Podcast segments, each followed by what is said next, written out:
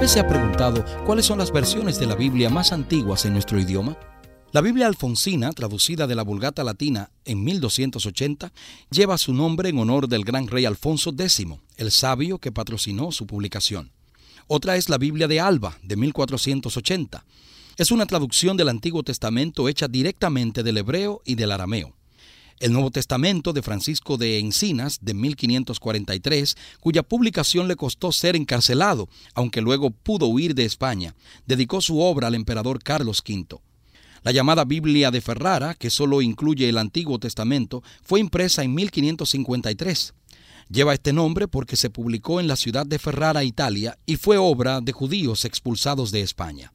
El Nuevo Testamento de Juan Pérez Pineda, de 1556, se publicó sin registrar su nombre.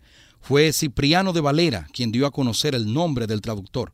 En 1569 se imprimió en Basilea, Suiza, la traducción de la Biblia de Casiodoro de Reina, realizada directamente del hebreo y del griego, que fue revisada en 1602 por Cipriano de Valera, y de ahí que sea conocida como la versión Reina Valera. De esta traducción se han hecho varias revisiones, entre las que cabe destacar las realizadas en 1862, 1909, 1960, 1977, 1995 y 2000. Es la versión más difundida en el mundo hispano por su calidad literaria y su fidelidad a los originales. Todos tenemos preguntas. La Biblia tiene respuestas. Les acompañó el pastor Domingo Guzmán.